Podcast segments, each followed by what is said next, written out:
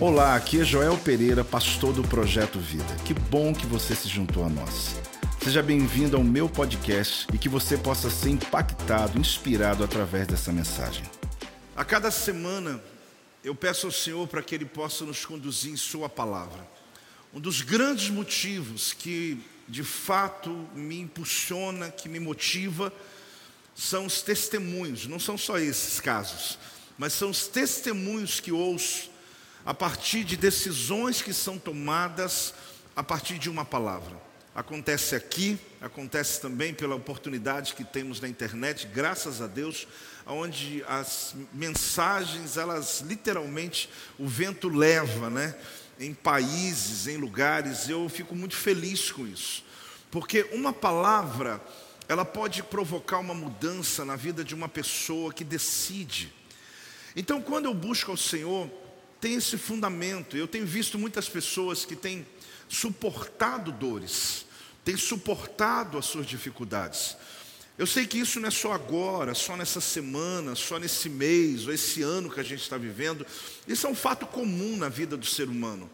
Mas eu diria para você que nos últimos dias, eu tenho conversado muito com o apóstolo sobre isso, de pessoas que estão passando por alguma circunstância, daquela que eu, como pastor, imagino que também minha equipe de pastores, que você olha para a pessoa e diz: Eu não sei o que dizer a você. Honestamente, pelo menos agora, às vezes eu sei daqui uma hora, às vezes eu sei daqui a um dia, mas na hora, às vezes eu olho e falo, querido, eu não sei o que dizer, eu só posso te abraçar, eu só posso dizer que você não está só, eu tenho que dizer para você o que a Bíblia está dizendo, mas eu saio daqui do mesmo jeito, triste pelo que você está vivendo. Eu sei que tem respostas na palavra, mas eu não quero apenas bater nas costas e dizer, vai que está tudo bem. A gente realmente quer ouvir Deus.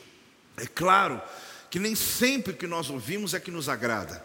A questão não é ouvir sim ou não, a questão é ouvir Deus. Eu me deparei com um texto essa semana que me faz apaixonar muito por Jesus. Porque por mais que eu já leia, por mais que eu conheça, eu veja a sua história, eu percebo que algumas atitudes que Jesus toma são extremamente extraordinárias.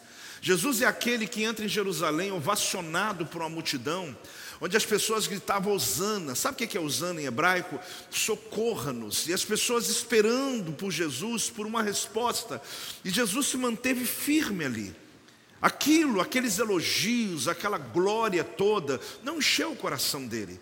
É o mesmo Jesus que eu vou dizer hoje, que passou pela sala de Caifás, onde ele sofreu de uma maneira horrível, é monstruosa, o sofrimento que Jesus passa, mas é o mesmo Cristo que cinco dias antes da Páscoa, porque era no dia 10 de Nissan, que ele precisava entrar em Jerusalém para cumprir a profecia, que a Páscoa seria dia 14, então quatro, cinco dias, e ele passa por uma prova, por esses dias. Se há dias atrás eu estou sendo glorificado em praça pública, agora, a última noite antes de Jesus ser crucificado, ele está passando, talvez pelo pior sofrimento que eu já vi na história de alguém, mas ele se mantém fiel.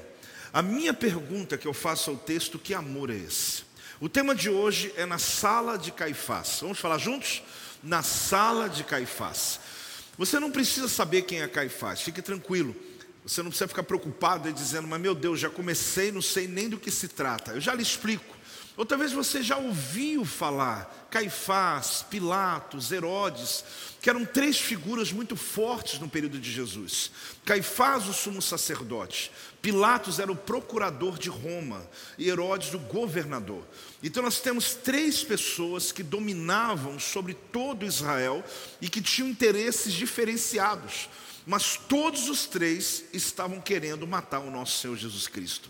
A grande questão que eu quero ler essa história para vocês e contar um pouco para que a gente possa compreender que Jesus nos ensina em qualquer situação mesmo no período de maior perseguição que ele está na sua vida, ele continua amando as pessoas. Na sala de Caifás, é uma, é uma caminhada que eu quero fazer contigo, onde nós vamos perceber que não existe nível de humilhação que possa paralisar você. Mateus 26, 57 diz assim: E os que prenderam Jesus o levaram à casa de Caifás, o sumo sacerdote, onde se haviam reunido os escribas e os anciãos. Para você entender melhor, aqui os anciãos se referem ao sinédrio, sinedrim, eram 70 ao todo. Os escribas não sabemos o número, mas havia na sala de Caifás, em um julgamento que eles marcaram ali pela madrugada, mais de 100 homens dispostos a encontrar algo errado na vida de Jesus. Então a jornada que a gente vai entrar hoje é na casa do sumo sacerdote Caifás. É o local onde Jesus passou a sua última noite antes da crucificação. Quando você for lá em Jerusalém, nem sempre eu levo minha caravana lá, porque não é todo ano que levo, mas algumas vezes eu fui nesse local que chamam de Galicanto é também conhecido como Igreja de São Pedro. É uma casa onde se mantém ainda, onde Jesus passa a sua última noite. Mas isso, por mais tremendo que seja a questão histórica, não importa tanto quanto importa você saber o que aconteceu lá. Essa jornada, então, mostra para nós que houve um momento que Jesus sofre antes da cruz. Porque a gente fica muito voltado à cruz, mas esquece do Getsemane, esquece da casa de Caifás ou da sala, esquece do processo doloroso, da via dolorosa, até de fato Jesus ser crucificado. Então a crucificação de Jesus não abrange apenas o fato da crucificação, mas Jesus já foi levando sobre ele todas as nossas dores. E hoje, a palavra que Deus tem para você é que Deus lhe dá poder para suportar Suportar, mas não é apenas suportar com dores, mas suportar como Cristo, onde havia uma paz dentro dele que excede o entendimento humano, que ninguém consegue perceber e entender tanto amor na vida de alguém que está passando uma dor, mas mantém o seu propósito. Essa palavra de hoje, querido, não é nenhuma profecia de sofrimento.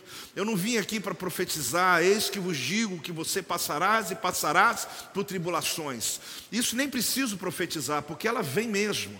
A grande questão é que eu quero dizer para você que se você está vivendo um tempo difícil de dor na tua vida, suporte, porque há um poder do Espírito Santo de Deus sobre a tua vida, o mesmo que estava em Cristo Jesus, que deu a ele poder para suportar, esse mesmo poder está dentro de você para que você possa vencer em nome de Jesus. Pode dar uma salva de palmas a ele. Pode dar um glória a Deus aí em nome de Jesus. O meu propósito, querido, é trazer luz a uma noite escura. Exatamente isso. A minha inspiração aqui é ajudar muitos que têm vivido essa noite que não passa, a noite que não chega o dia do amanhecer. Ontem eu ouvi uma pessoa me dizendo assim, apóstolo, enfrentando uma grande depressão, e claro, cada pessoa que me procura eu vou direcionando, mas eu fui tentando conversar um pouco. Ela dizia no final do, da noite, já dizendo: O meu medo é amanhã, eu não sei se eu vou estar viva, mas eu sei que isso faz parte de uma visão depressiva, de alguém que está sendo afunilado. A depressão é como um túnel que vai só fechando, fechando, fechando, e você não consegue ver possibilidade de saída. A grande verdade é que não se resume só em um estado deprimido, mas em pessoas que não conseguem ver o final da noite, não conseguem ver uma saída. E é sobre isso que eu quero iluminar hoje, porque a noite que Jesus passou na sala de Caifás, eu quero iluminá-la, porque foi uma noite escura, foi uma noite escondida. Os religiosos queriam esconder Jesus e queriam fazer dele um homem sofredor, mas mesmo assim, o que foi anunciado é que Jesus não desistiu, mesmo que ele pudesse parar aquele processo a qualquer momento, mas ele tinha um propósito em mente e ele manteve o propósito dele para cumprir nas Escrituras que a morte dele seria a nossa salvação. Então, Jesus, para mim, querido, sempre foi a, a minha grande inspiração. Mas ao olhar esse texto, eu percebo aqui que ele nos, ensina lições maravilhosas. Há um confronto muito grande aqui entre religiosidade e espiritualidade. A religiosidade choca com a espiritualidade. Muita gente confunde religiosidade com espiritualidade. Você vai perceber que ao passo, você vai perceber que muitos, em nome da religião, eles estão fazendo coisas ruins. Na história a gente vai ver isso, principalmente nessa história. Sem medo de errar, A sala de Caifás foi um metro quadrado com mais gente ou com mais religiosos em um mesmo lugar. Tinha pelo menos 100 homens ali, com suas vestimentas, com seus cargos, com suas posições, com seu reconhecimento pela sociedade, todos com um só propósito: nós queremos paralisar esse homem. Cristo ali foi humilhado, ele foi esbofeteado, ele foi cuspido, ele foi esmurrado, ele foi espancado, mas mesmo assim, Jesus amou com um amor imenso cada uma dessas pessoas que lhe fizeram muito mal. A mensagem é clara: a sala de Caifás é o memorial de que nenhum tipo de humilhação vai lhe derrubar ou vai lhe paralisar. A sala de Caifás, querido, para nós é com uma metáfora. Se você nunca ouviu esse termo antes, ou nunca ouviu esse nome antes, mas eu quero ensinar para você como um sinal de que todos nós passamos, ou talvez vamos passar, por um período da nossa vida como Cristo passou. Você não vai sofrer como Cristo, olhe bem, você não vai morrer na cruz porque não precisa, nós nem suportaríamos a dor dele, mas o que eu quero dizer é que todos nós passamos por uma fase da vida onde estamos sendo provados. A grande questão é qual a postura que você vai ter, porque o nosso Senhor venceu diante dos opressores, e se ele venceu, venceu, você também vai vencer, porque Ele move dentro de nós. O poder dessa palavra é para suportar. Fale comigo, suportar. Às vezes é muito difícil a gente suportar algumas coisas na vida, principalmente quando se refere à humilhação. Mas é exatamente aqui que você percebe essa postura de Cristo diante dessa perseguição. O que aconteceu na sala de Caifás? Caifás era sumo sacerdote. Você deve ter ouvido falar lá atrás de Arão. Só que a gente está dois mil anos depois de Arão. E aqui, o nosso ano, dois mil anos depois de Caifás. Caifás, ele casou-se com a filha de Anás. Anás era o último sacerdote ali antes dele. E por se casar com a filha de Anás, Ana, inclusive, ele se torna por herança, ele recebe esse cargo no ano 16 ah, 18, perdão, depois de Cristo, ele pegando todo o período do ministério de Cristo, porque Cristo morre quando? Ali pelo ano 30 depois de Cristo. Apóstolo, mas ele morreu com 33, mas tem um gap ali nessa contagem, mas sem problemas. Ele pega todo, ele pega todo o período do ministério de Jesus, principalmente os três últimos anos. Então esse sumo sacerdote que recebe esse esse cargo, esse poder por herança do seu sogro, eles eram detentores de um cobiçado título, porque havia poder político, eles controlavam a opinião pública e eles possuíam muita riqueza. A grande questão é que esse sacerdote seguiu um modelo lá de trás, que se perdeu, porque a função de verdade deles era de guardar as Escrituras, de guardar a lei de Moisés. Então eles se perdem exatamente porque eles se perdem no poder na busca pelo poder, na busca pelo controle. E aí você descobre mais um homem que poderia muito bem ser alguém que defenderia Cristo, mas na verdade ele buscava mais e mais autoridade. A fome pelo poder e monopólio religioso fazia esse homem perder o controle. Ele era capaz de fazer qualquer coisa com essa decisão de que ninguém podia estar na sua frente.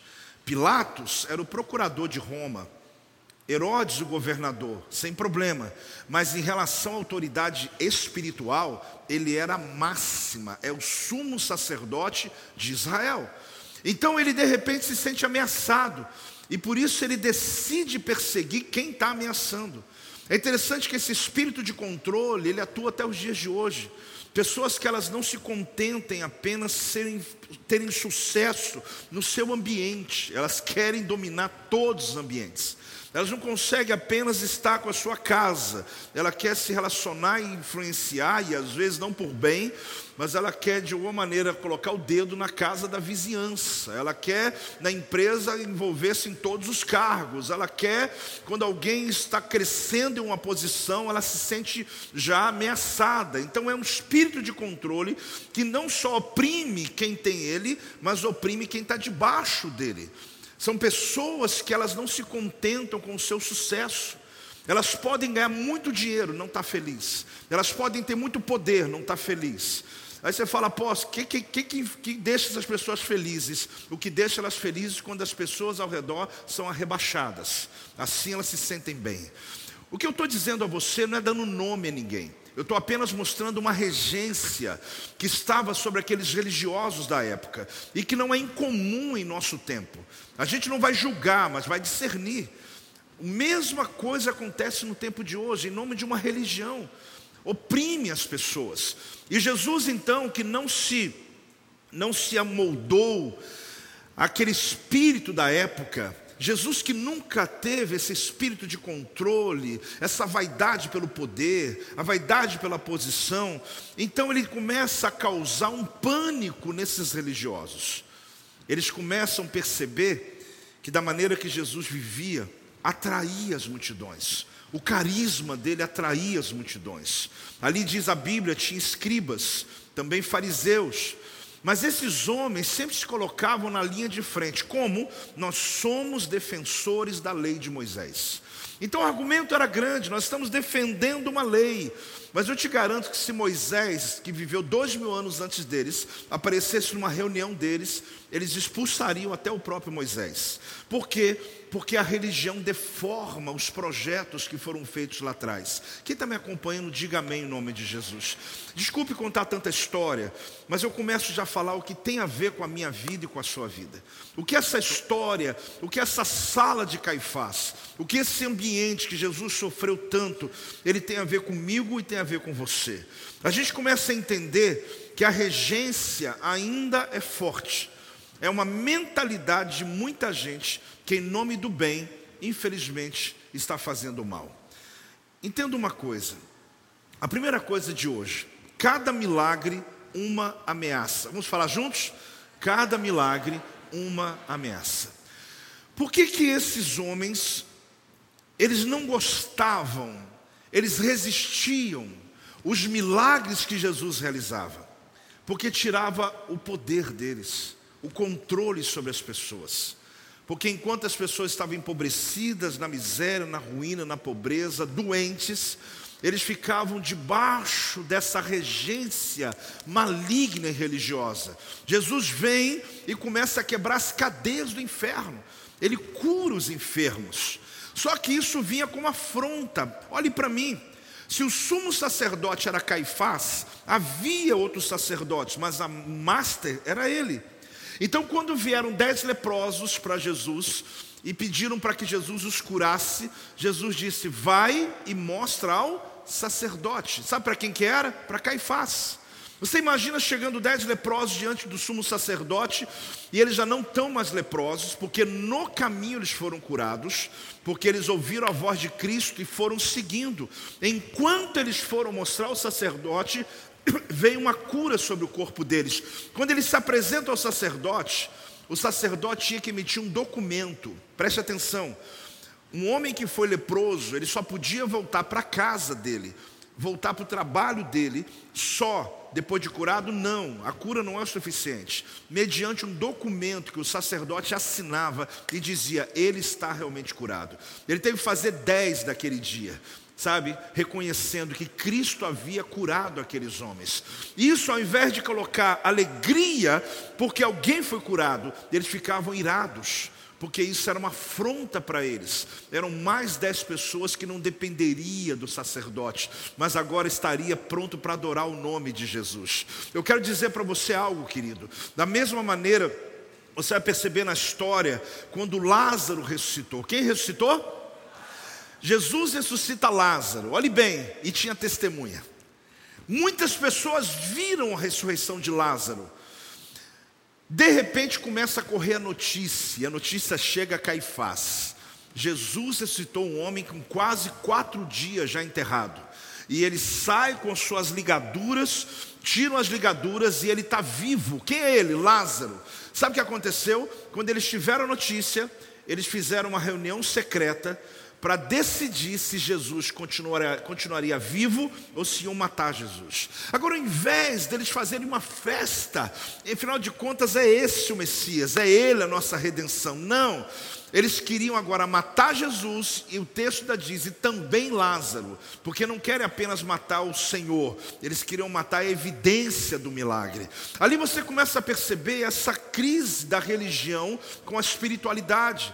Na verdade, eles não queriam o bem-estar das pessoas, eles queriam o monopólio, o controle das pessoas. Querido, em nome de Jesus, você que tem vindo a essa igreja, você que tem sido a, é, alguém que tem tido acesso à palavra de Deus, nunca permita ser monopolizado, nunca permita ser controlado por espírito de religião. Porque existem coisas que ainda prendem a sua vida, que às vezes não lhe permitem romper. Nunca seja manipulado, conheça a palavra de Deus, tenha autoridade no nome de Jesus. Nunca ande com medo de Deus. Eu estou na igreja que eu estou com medo. Não, tenha temor, mas saiba de uma coisa: o Senhor Jesus veio para amar aqueles que estão perdidos. Muitas pessoas ainda vivem com correntes religiosas, não aceita algumas pessoas. Ah, mas isso aqui não está, amado. Aprenda com Cristo a amar as pessoas, o pecado delas, o Senhor vai livrá-las, o Espírito Santo vai mostrá-las, Deus vai fazer uma obra na vida delas. Cuidado para que você não esteja debaixo dessa regência. Por quê? Porque, segundo essa perspectiva, a desistência é mais aplaudida do que a decisão de continuar.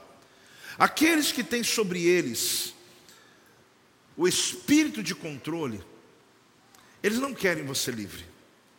Quando eu falo eles, eu estou literalmente dizendo a você que existe uma regência, uma regência que usa pessoas. A ideia é você perceber que nem todo mundo celebra as tuas vitórias, infelizmente. Nem todo mundo celebra as libertações que você alcançou. Não é só não acreditar, não celebram.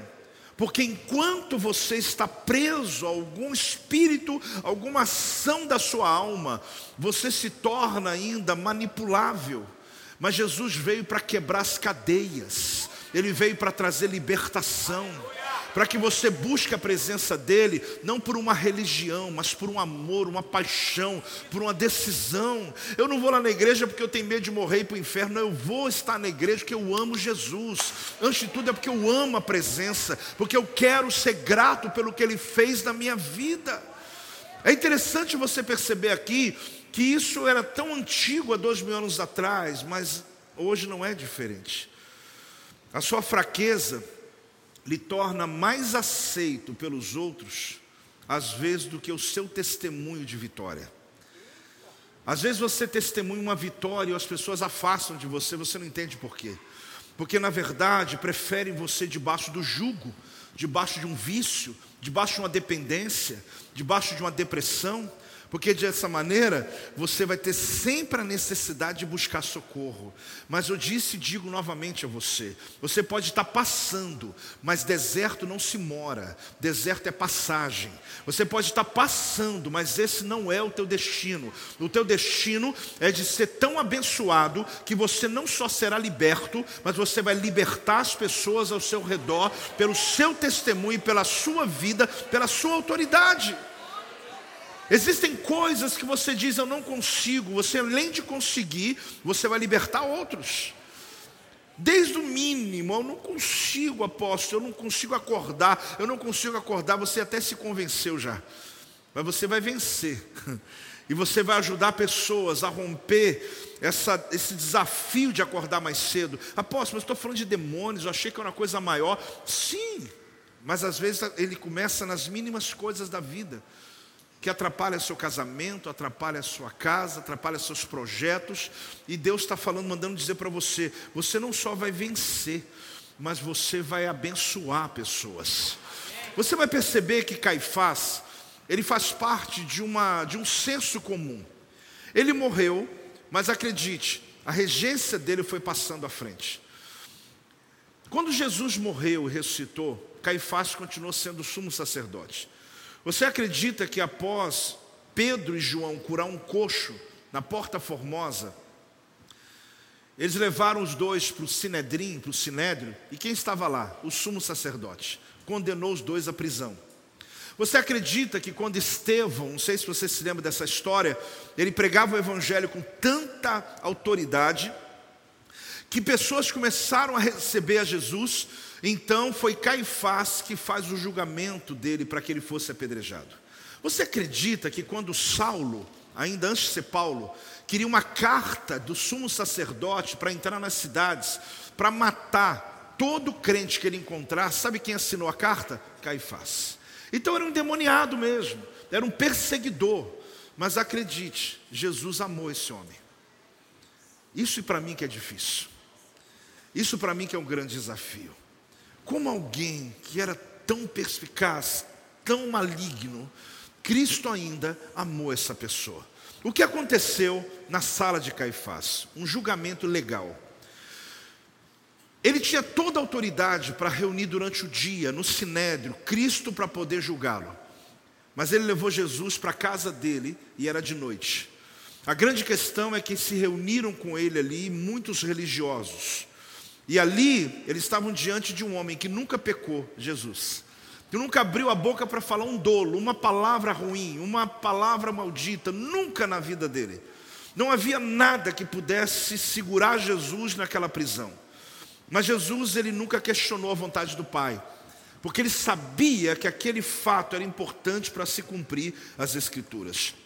Você e eu temos que confiar, mesmo que você esteja suportando coisas difíceis, confie que Deus está fazendo algo, que Deus está cumprindo um propósito na sua vida. Confie, não abra boca murmurando, não abra boca, querido, blasfemando, não abra boca xingando, não abra boca, pelo contrário, quando você abrir a sua boca, aprenda que a pouco eu vou te ensinar o que Jesus falou. Alguém já cuspiu em seu rosto? Aí não. Ah, no meu rosto não. Mateus 26, 67 vai dizer assim: Olhe bem. Então uns cuspiram-lhe no rosto e lhe davam o que, igreja? Murros. E outros o que? Esbofeteavam, dizendo: Profetiza-nos, ó Cristo, quem é que te bateu? Lucas dá um pouco mais de detalhes, é a mesma história. Versículo, capítulo 22, versículo 63 até 64. Os que detinham Jesus zombavam dele, davam-lhe pancadas, vendando-lhe os olhos, dizia o que? Profetiza-nos, quem é que te bateu?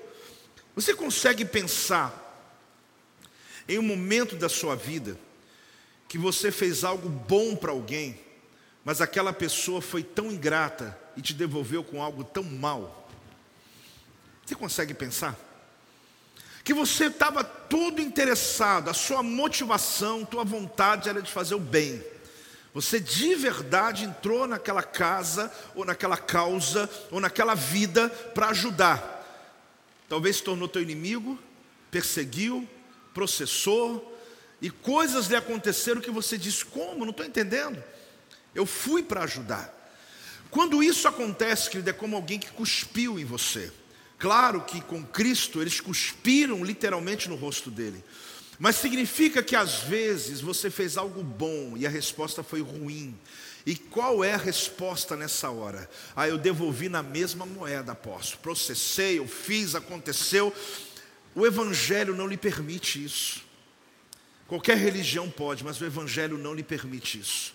O Evangelho de Cristo é aquele que foi cuspido, foi socado, esbofeteado, foi humilhado, mas ele continuou amando aquelas pessoas, porque ele queria que o Evangelho se cumprisse na vida deles. Eu sei que você já foi injuriado alguma vez. Eu sei que em algum momento você foi injustiçado. Em algum instante você até diz, mas eu tenho as minhas razões. Por mais que você tenha as suas razões, o cristianismo está dizendo para você: ore pelos teus inimigos, ame as pessoas. Sei que você está em silêncio aí pensando mas vai me ouvindo mesmo assim. Ame as pessoas, apóstolo, mas não é fácil fazer isso. Mas eu não estou dizendo que é fácil, mas é bíblico, é cristão. E você vai ver que a tua vida vai dar uma reviravolta. O céu de bronze vai quebrar. Deus vai mover o céu sobre a tua cabeça. Deus vai te suprir nas coisas que você nunca imaginou. A volta vai ser tremenda. A colheita vai ser extraordinária. Porque existe um princípio, querido. Você já parou para pensar que, como Cristo foi provado na sala de Caifás, você também pode estar passando por uma prova hoje? Você pode estar passando por um momento onde a expectativa é o que vai sair da tua boca após aquele momento. Eu espero que você pense muito depois dessa noite. Que você se lembre o que nosso Jesus passou. Ele fala mais ainda, calma. E você possa saber que ele suportou e ele está lhe dando a mesma autoridade para suportar. Eu não estou falando que você tem que ser um banana, não é isso que eu estou falando. Eu estou dizendo que você é tão forte que você é capaz de suportar uma afronta e ao invés de devolver com um soco, você devolve com a palavra de sabedoria. Você decide amar ao invés de odiar. Tem alguém entendendo isso? Nós salva de palmas ao Senhor. É uma decisão que você toma.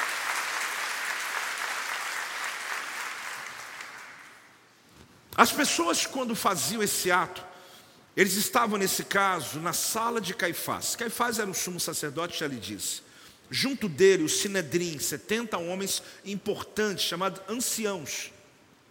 Essas pessoas, vistas pela sociedade, eles eram pessoas, digamos, boas.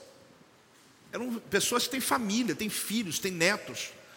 Mas se você entrasse naquela noite na casa de Caifás, você não ia acreditar vendo o rosto deles, o ódio deles e a atitude deles.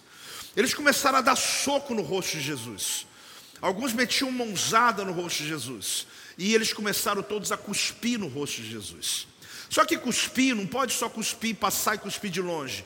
Cada um olhava no olho dele e cuspia na cara dele. Mais de 100 pessoas. Eu quero dizer a você que chegou um limite que eles vendaram o rosto de Jesus e ficavam de frente com ele, sabendo que ele não está enxergando, cuspiam nele e diziam: profetiza para nós quem cuspiu. Está ali, Fala para nós quem te cuspiu. Jesus não via quem era, mas Jesus discernia o espírito que estava neles. A grande questão é que esses homens eram homens respeitados na sociedade, mas que quando se juntaram, o ódio foi tão grande que eles se envolveram na ira alheia, alguns talvez literalmente sem saber o que está fazendo. Naquele momento ali, eles estão colocando Jesus ao nível máximo da humilhação. Eles estão dispostos a realmente humilhar Cristo em todos os níveis. No momento ali, a Bíblia fala que zombavam. Como zombar? Imitando Jesus. Antes de colocar a venda em Jesus, eles mostravam como se estivesse curando um cego colocava a mão no olho do outro e dizendo: está curado. Eles começaram a imitar um paralítico sendo curado. Alguns ficavam tripudiando, caíram no chão, tremendo no chão, como se fosse um endemoniado. E vinha um outro e vinha e expulsava. Eles começaram a fazer um teatro, como se aquilo que Cristo fez fosse isso. E Jesus olhando tudo isso. Jesus não disse uma palavra, a não ser a que eu vou te mostrar daqui a pouco. Eles queriam buscar a ira de Cristo, eles queriam que ele parasse tudo aquilo. É como se dissesse: se você é Deus mesmo, você é Senhor mesmo, por que, que você está sofrendo e continua? Havia algo que mantinha Cristo ali, mantinha ele na posição que ele precisava ficar. Existe uma diferença entre a religiosidade e a espiritualidade. A religião, querido, preza pela aparência, pela posição pelo status, pelo poder, mas a espiritualidade, ela nos leva à intimidade com Deus, ao anonimato. A missão para nós é mais importante do que a posição. Mas pessoas que vivem debaixo desse espírito religioso até hoje são mantidos assim. Ah, eu não sou reconhecido na igreja, não me ungiram, não me deram um cargo, não me deram um poder, não me deram tal coisa. De todo o coração para você, querido. Deus lhe deu a unção que você precisa para realizar a missão que você precisa. se um dia necessário for você ocupar uma função por ordem dessa igreja, por necessidade, amém por isso, mas isso não muda nada no reino espiritual. A autoridade que você tem como filho de Deus, ela é dada a todos nós. Não existe posição. Um dia eu preguei uma mensagem, faz muitos anos, eu preguei quatro noites no congresso de jovens sobre Davi. Eu me lembro que uma das noites eu falava sobre Davi no curral de ovelhas, e quando ele foi ungido ele foi ungido pelo sacerdote, perdão, sacerdote também, claro, e profeta Samuel. Então ele já estava ungido o rei de Israel. Quando ele foi ungido, o Espírito de Deus que estava sobre Saul veio sobre Davi. E não sei quem conhece mais de Bíblia, você conhece? Então Saul ficou endemoniado. E a Bíblia diz então que, que Davi agora é o rei de Israel. Só que entre ele ser ungido e se tornar o rei de Israel, isso demorou pelo menos 13 anos, na verdade, ao todo 20 anos, para se tornar rei de todo Israel. E bem, entre a unção de rei e ele ocupar o trono de rei, passaram-se anos. Só que para o céu, Davi já era rei. Saul estava no palácio, porque Saul tinha posição. Davi estava no curral de ovelha, mas ele tinha unção. E eu dizia para aqueles jovens, se tem tanto tempo, já não são jovens, né? Já estão aqui, já são na minha idade também. Eu dizia para eles, eu prefiro ter a unção no curral do que a posição no palácio. O que, que significa isso? Que muita gente procura posição, isso não quer dizer nada.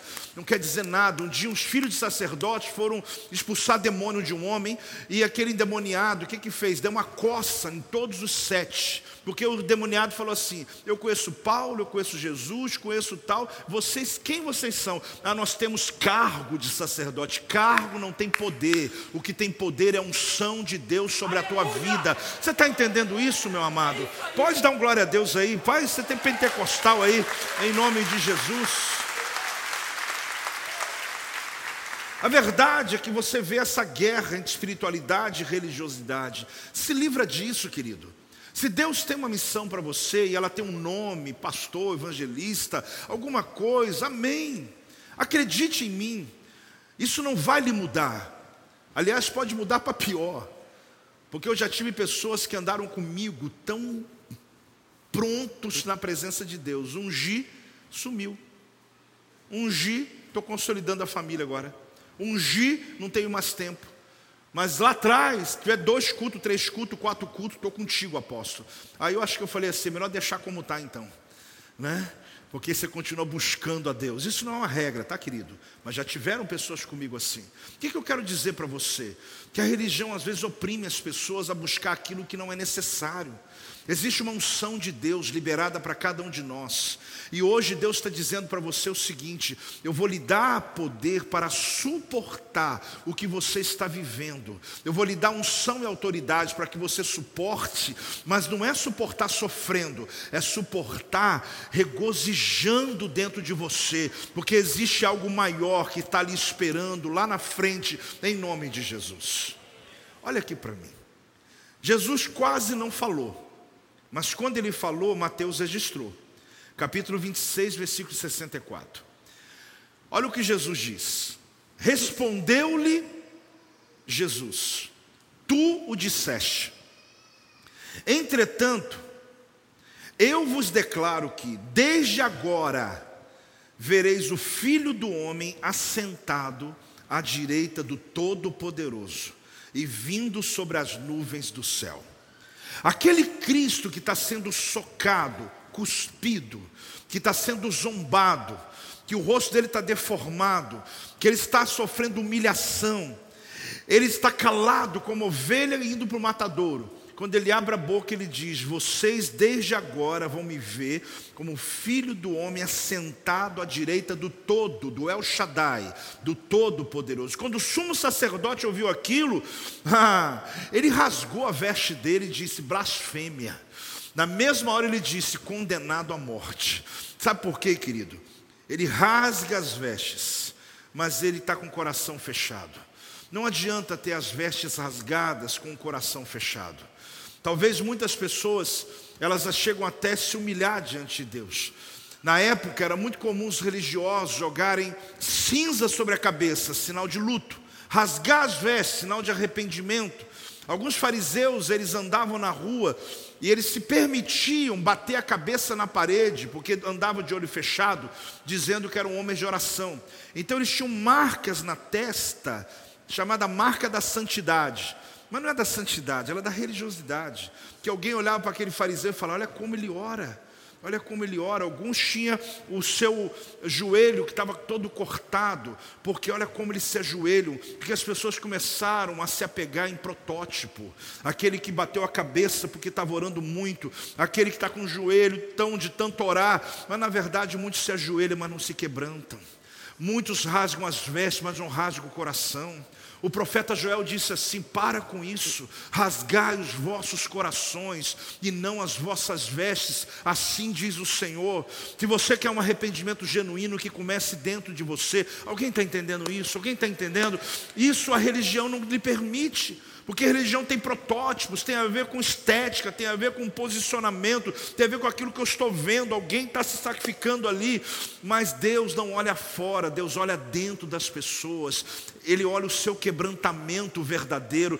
E aqui você descobre que quando Jesus ele traz uma visão do futuro, mudou tudo. Ele disse: Vocês vão me ver a partir de hoje assentado ao lado do Todo-Poderoso. O sumo sacerdote, quando ele ouviu isso, isso foi para os ouvidos dele o cúmulo. Ele falou: Não, o meu Todo-Poderoso não é o seu, o meu Pai. Porque o, o sacerdote achava que estava representando Deus na terra, mas na verdade não. Jesus, quando diz isso, ele estava falando sobre o futuro dele, porque a tua visão do futuro sustenta a dor do presente. Você tem que entender que aquilo que sustentou Jesus naquela hora foi que enquanto ele estava sendo socado, esmurrado, esbofeteado, cuspido, ele não estava com os olhos no presente, ele estava nos olhos na profecia. E agora sim você começa a entender as coisas. Agora sim a gente começa a perceber porque ele venceu, porque na hora do teu momento difícil você tem que entender uma coisa. Enquanto você olha só hoje, você diz está muito ruim, mas quando você olha o que está por vir, Paulo disse: por que, que uma leve, momentânea tribulação produz eterno peso de glória? É alguém que está no presente, olhando para o futuro. Quando você estiver no seu dia mal, acesse as profecias. Apóstolo, nunca ninguém profetizou na minha vida, então abre a Bíblia, tem dezenas de profecias, todas elas têm o teu nome, todas elas foram escritas para você. Comece a falar o que está escrito ali: o Senhor é meu pastor, nada me faltará, Ele me faz repousar nos pastos verdejantes, guia-me nas veredas da justiça por amor do teu nome. Lá embaixo ele fala: ainda que eu ande pelo vale da sombra da morte, não temerei mal algum, porque a tua vara, o teu cajado me consola, e ele me seguirá todos os dias da minha vida. Ah, comece a acessar as profecias, porque o meu hoje pode estar ruim, mas a profecia me põe no meu amanhã, e amanhã acredite, o choro dura uma noite, mas a resposta, a alegria de Deus, ela virá pela manhã. Tem um crente recebendo aí, dá um glória a Deus em nome de Jesus. Quando Jesus falou, você vai me ver sentado à destra do Todo-Poderoso. Aqueles homens ficaram mais irados e batiam mais. Sabe por quê? Porque ninguém que esteja acompanhando o seu fracasso e celebrando por ele vai suportar ouvir quando você falar o que a Bíblia diz a teu respeito. Ninguém que acompanha a sua queda e que às vezes está esperando o pior acontecer, não vai gostar de ouvir. Quando você dizer, eu me levantei, eu estava no fundo do poço, mas veio uma mão de poder, me arrancou daquele lugar, me colocou no lugar de descanso, de bênção, glória a Deus. Hoje mesmo, irmão de tarde dizia apóstolo, eu já faço o tratamento há muito tempo mas nada adiantava. Eu vim para a igreja, nada adiantava. Mas eu quero dizer para o Senhor: tem um mês que eu fui liberado de remédio, de tratamento, de tudo. Eu estou livre da depressão, estou livre de tudo. Eu estou vivendo uma nova vida. Eu celebrei com Ele, eu celebrei com Ele. Mas você sabe que muitos podem não celebrar, porque eu já não tenho alguém dependente mais de mim eu não tenho alguém comprando remédio, eu não tenho alguém vindo todo mês aqui, mas eu celebrei com mais uma vitória, e eu quero celebrar com a sua vitória. Talvez você pode estar passando um tempo difícil, isso não é o fim, já te falei, deserto não é lugar de morar, deserto é lugar de passagem. Você só está passando, mas a promessa vai se cumprir. Toda vez que você acessa uma promessa, você acessou o teu futuro. E acredite, acredite mesmo não suportam quando, mesmo você estando em um presente opressor, você profetiza um futuro o quê? Promissor. Porque quando eu abro a minha boca, eu não vou falar do que eu estou vivendo, Jesus, enquanto ele sofria calúnias, enquanto ele sofria naquele momento humilhação, ele poderia muito bem ter levantado a voz contra aqueles homens. A única vez que ele fala, ele diz: Vocês vão me ver à destra de Deus. É o que estava na visão dele. Enquanto eu tenho a visão do meu futuro, eu suporto a dor do meu presente. Mas se eu não tenho visão de nada, eu não consigo suportar o hoje. Mas eu vim dizer para você: Pode até a tua mente estar tá tentando te enganar, mas abre, tem luz aí. Eu vim iluminar essa noite escura. Tem futuro sim. Ah, eu quero uma luz no fim do túnel. Não tem luz no fim do túnel, tem um sol aberto, tem iluminação total, tem resposta divina. Não pense que terminou aí. Deus não terminou com você. A sua trajetória faz parte de um plano do céu. Você pode ter se atrasado, mas Deus não se atrasa. Ele continua com os planos dele sobre a tua vida. Hoje pela manhã eu encontrei alguém dizendo: Apóstolo, eu fiquei 15 anos sem vir aqui. Eu olhei para ela, eu falei assim: Isso tudo. Eu pensei que era menos, mas a minha filha me trouxe de volta. Eu falei: Que milagre da casa, né? Eu sentei aqui hoje, apóstolo. Eu falei: Meu Deus, aqui é a minha casa. Mesmo 15 anos fora, eu descobri que aqui é o meu lugar. E hoje eu descobri que Deus começou um novo plano na minha vida. Eu falei: pode acreditar, você pode ter saído, mas a tua promessa continua nesse lugar. E hoje Deus avivou o teu coração. Os anos que foram embora, os anos que foram consumidos pelo gafanhoto cortador, migrador, destruidor, serão restituídos sobre a tua vida, diz o Senhor. Não importa onde você andou, Deus te traz de volta as promessas que Ele tem sobre a tua vida, em nome de Jesus. Não economize, dá glória a Deus, celebre, dá uma salva de palmas ao Senhor, em nome de Jesus, em nome de Jesus. A grande questão é que veio à tona. O que, que veio à tona? A humanidade daqueles homens. Aquela ira, aquela raiva, aquele ódio, aquela vontade de bater, estava neles. Nem sempre é demônio, gente. Ficou endemoniado, não. Nem o demônio aguenta ele. Nem o demônio pega. Porque existem pessoas que elas têm iras guardadas dentro delas, e quando elas se juntam com um grupo, ele pega a pedra e diz: Para onde eu jogo? Ele não sabe nem para onde vai jogar. Ele só quer se juntar a alguém irado. Teve gente dando soco ali que você sabe o que? Ele falou: Meu sacerdote deu, dou também. Outro cuspiu, cuspo também. Mas sem noção do que está acontecendo. a natureza. Eu sei que você já ouviu isso. Mas deu um enchente. O sapo estava na, na lagoa. E o escorpião tinha que atravessar. Aposto, já ouvi essa. Então fica quietinho que tem gente que não ouviu. E o escorpião falou para o sapo: Me dá uma carona. Aí o sapo falou: Não, não vou dar carona. Você vai me ferroar. Ele, não, não, eu preciso da tua ajuda. Eu preciso atravessar para o outro lado, me dá uma carona, deu um enchente aqui, eu tenho que ir lá para minha casa. Aí o sapo, depois de muito custo, falou: então vamos. Colocou o escorpião ali em cima dele, nadando, nadando. Quando está chegando na beiradinha, já pronto para o escorpião já continuar, ele pegou o ferrão dele no sapo. Aí o sapo, ai, você não falou que não ia me ferroar? Eu te trouxe para o outro lado. Aí o escorpião disse: Mas é a minha natureza. É a minha natureza. É como se ele dissesse: Eu não consigo. Mesmo quem me ajuda, é minha natureza. Você sabe que a nossa natureza, querida, ela é pecadora. Você tem que alimentar a tua natureza espiritual. Porque se você não alimentar a sua natureza carnal, vai fazer fofoca, vai entrar em briga, vai entrar em protesto, vai pegar pedra, vai falar mal dos outros. Jesus, ele amou até quem fez mal a ele. Por que, que a gente faz mal às vezes para quem fez bem para nós? Havia um dono de cachorros, esquimó, esses cachorros puxavam ah, o seu carro ali que usa, né? Trenó. Mas todo dia ele fazia uma briga de cachorros. Ou quando os animais não tinham o trabalho do dia, ele ganhava dinheiro fazendo briga de cachorros. E o pessoal apostava. E ele dizia o seguinte: pode fazer as suas apostas. Só que o grande detalhe é que a aposta dele sempre dava certo. O cachorro que ele apostava sempre ganhava.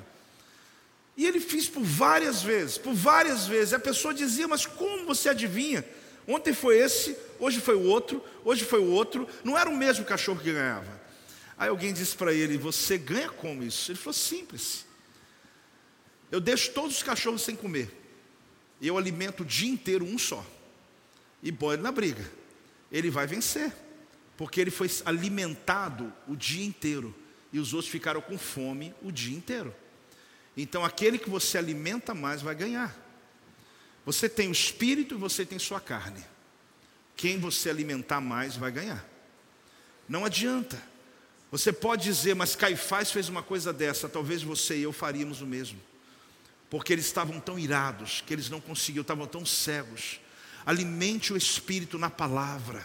Alimente a sua vida com coisas boas, querido. Desejo melhor para as pessoas. Está parecendo um discurso aqui de final de ano, né? de, de, na época de Natal. Não é não, querido, isso é vida cristã. É você decidir fazer o bem. Cristo foi esmurrado, Ele amou. Ele foi cuspido, Ele amou. Sabe por quê? Porque Ele está aqui pensando na, no projeto do futuro que Deus tinha na vida dele. Tinha um propósito que era acima dele. Eu quero dizer para você hoje: se você está passando o dia mal, suporte, suporte, após suporte, mas tá, suporte, passe esse tempo da sua vida, porque o dia vai terminar e o Senhor vai lhe conceder vitória. Se você recebe essa palavra, se ponha de pé, se ponha de pé em nome de Jesus. Pode dar sua salva de palmas ao Senhor, dá o seu glória a Deus aí em nome de Jesus. Glória a Deus, glória a Deus. Fale comigo assim: que amor é esse? Gente, eu de verdade, eu terminei essa história e eu fiquei pensando em Jesus. Eu fiquei visualizando a cena. Não dá para dimensionar. Você está com seu olho, tudo, sua boca toda de cuspe de pessoas. Você ser socado até não aguentarem mais. Você está deformado dentro de uma sala escura, aonde era um julgamento ilegal. E Jesus está ali sofrendo tudo aquilo. Que amor é esse? Que mesmo assim continuou até a morte de cruz. E na morte ele disse: Perdoa-lhes, porque eles não sabem o que fazem. Querido, às vezes por tão pouco você se ira, por tão pouco pouco você desiste, por tão pouco você sai da presença de Deus. Eu não estou lhe fazendo convite ao sofrimento, eu estou só lhe dizendo que se hoje está mal, não seja roubado na tua fé, porque você é muito mais forte do que você pensa. O mesmo Espírito que deu a Jesus condições de suportar é o mesmo Espírito que está sobre você agora, para que você passe esse tempo e você vai contar a sua história, você vai celebrar a tua vitória, você vai contar o seu testemunho. Eu já posso ver você também dizendo: Eu estou livre, eu fui abençoado, Deus moveu sobre a minha causa. Quem está recebendo essa palavra, querido? Ah, meu Deus. Se você se lembra de pessoas que fizeram mal para você, ore por elas agora. Lembre do nome delas. Fala com Deus. Você se lembra de pessoas que trouxeram angústia para você, causaram tristeza. Pode ser alguém da sua casa, pode ser alguém próximo, pode ser alguém que você não vê há 10 anos, há 20 anos. Mas hoje, em nome de Jesus, você vai limpar os céus da tua cabeça e você vai perdoar Pessoas vivem debaixo de maldições hereditárias porque não perdoam seus avós, não perdoam seus pais, não tomam decisões na vida. Mas em nome de Jesus, hoje você vai perdoar. Apóstolo, mas você não sabe o que eu passei. Eu não sei o que você passou, mas eu sei o que Cristo passou. E mesmo assim, Ele ensina para mim que Ele perdoa. Perdoe. É um exercício maravilhoso da vida.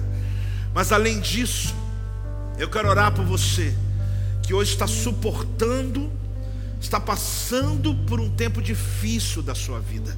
Eu quero orar por você. Eu sei que se eu falar aqui, todo mundo aqui tem uma história para contar. Mas eu quero especificamente, o Espírito Santo me direciona, orar por pessoas que estão dizendo: eu não estou suportando, está pesado demais, eu não estou aguentando. Sai do teu lugar e vem aqui na frente. Pessoas que estão nessa condição, pode vir aqui na frente. Não espera outro vir, não. Depois vem um monte de gente. Né? Você vai falar, vou ver quem vai primeiro. Vem aqui, pertinho de mim aqui. Você que está dizendo, eu tá, tá pesado, apóstolo. Os outros não vão ficar te vigiando. Porque todos nós temos a nossa batalha. Mas hoje eu quero orar por você, que hoje está dizendo: Deus, eu preciso, essa palavra é para a sua vida, esse peso que está sobre os teus ombros, querido, você pode ficar em pé se quiser, tá? Não precisa ajoelhar. Se quiser ajoelhar, ajoelha. Se quiser ficar em pé, fique. Fique com o mais confortável que você puder ficar. Mas eu quero que você venha, venha e se aproxime, se aproxime do altar. Eu estou te chamando porque o Espírito Santo me deu essa direção. Eu quero muito orar pela sua vida, mas quem vai te libertar e dar suporte é o Senhor. O Senhor conhece a tua vida, conhece a tua causa. Eu estou lhe chamando porque o Senhor está mandando dizer para você que não está aguentando mais. Eu sei que todo mundo aqui tem um nível de oração que precisa, mas o que Deus está mandando chamar aqui é aquele que está assim: eu estou no meu limite, eu preciso de Deus intervir na minha causa. Eu quero dizer uma coisa para vocês que estão aqui na frente. Olha aqui para mim, vocês estão aqui na frente. Vocês ouviram toda essa palavra. Essa semana, acessa de novo e ouve a palavra de novo. Vão ter coisas que você não percebeu aqui, mas Deus está falando já com você sobre coisas ligadas à sua vida. Eu quero repetir uma coisa que eu disse ali. Jesus suportou o presente porque ele olhou para o futuro. Porque se eu perco perspectiva de futuro, eu não consigo suportar a dor do presente. Cada um de vocês tem uma história. Há mais de 30 anos, esse lugar aqui é um altar de milagres. De milagres que aconteceram na vida de muitas pessoas, que decidiram tomar uma decisão. O fato de você passar o que você está passando não é por causa de pecado ah, eu pequei. Se você confessou, Jesus já te perdoou. Não viva debaixo desse peso religioso, onde Satanás está querendo colocar em você que você merece sofrer. Não, você não merece sofrer. Você pode estar passando por um deserto, mas isso não é o final da tua história. O final da tua história é a promessa que Deus tem sobre a tua vida. O Senhor manda lhe dizer. Outra coisa que eu quero dizer a você. No domingo passado eu pregava dizendo o seguinte: não queira que Deus faça do teu jeito, porque Ele é Senhor e Ele faz do jeito dele. Você identifica a dor e Ele traz a resposta. Se você tem uma dor, não queira esperar que Deus faça como você quer. Ele vai mover sobre a tua causa quando você se entrega completamente. Ah, mas eu, eu não consigo entender, eu fico pensando o dia inteiro. Para de pensar. Haja segundo a palavra. Faça como Jesus. Só abra a tua boca quando for para falar do teu futuro. Porque enquanto você está ruminando o teu passado e o presente, você está alimentando o cachorro errado. Desculpa a metáfora. Esse vai acabar vencendo. Comece a alimentar o cachorro certo. Comece a alimentar o Espírito de Deus. Com a palavra, com decisões, com pensamentos, com ambientes. Escolha seus amigos, escolha as pessoas, escolha os lugares, mude a tua rotina. Eu estou dizendo a você: há uma obra de Deus em tua direção. Eu vou orar, mas eu estou te dando conselhos. Que você precisa sair daqui hoje dizendo: Eu nunca mais vou passar pelo que eu estou passando. Eu posso passar por outras guerras, mas essa eu vou vencer em nome de Jesus. Faz assim com a mão de vocês. Faz assim isso. Pai, em nome de Jesus, diante da tua palavra, Senhor, hoje, diante de tudo que o Senhor passou na cruz, mas o que o Senhor viveu ali na noite, na casa, na sala de Caifás, eu tomo, ó Deus, autoridade para chamar a existência o Espírito de Deus que se movia ali, dando condições de suportar aquela dor meu Deus, em nome de Jesus, aqui estão os teus filhos, amados do Senhor, escolhidos do Senhor, passando por desertos, mas eu quero profetizar sobre a vida deles. Acelera, ó Deus, acelera, Senhor, acelera as resoluções, acelera as respostas. Que venha, Senhor, uma unção de destino sobre eles, que venha uma visão de futuro sobre eles. Aqueles que não conseguem enxergar o amanhã, abra os olhos dos teus filhos em nome de Jesus. Eu oro por eles agora.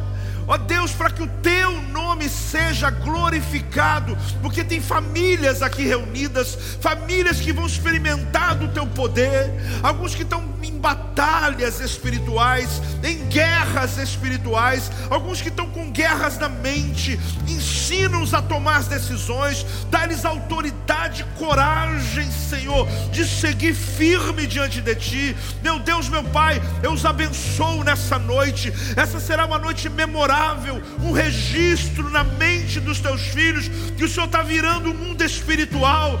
Dá-lhes a vitória sobre o que está oprimindo a mente deles dá-lhes o controle, o domínio sobre aquilo, ó Deus, que está correntando a alma deles. Ah, Deus, traz um batismo para suportar, traz um batismo para permanecer. Ah, Deus, assim eu profetizo, assim eu declaro, em nome de Jesus. E toda a igreja dá uma salva de palmas ao Senhor. Toda a igreja dá um glória a Deus.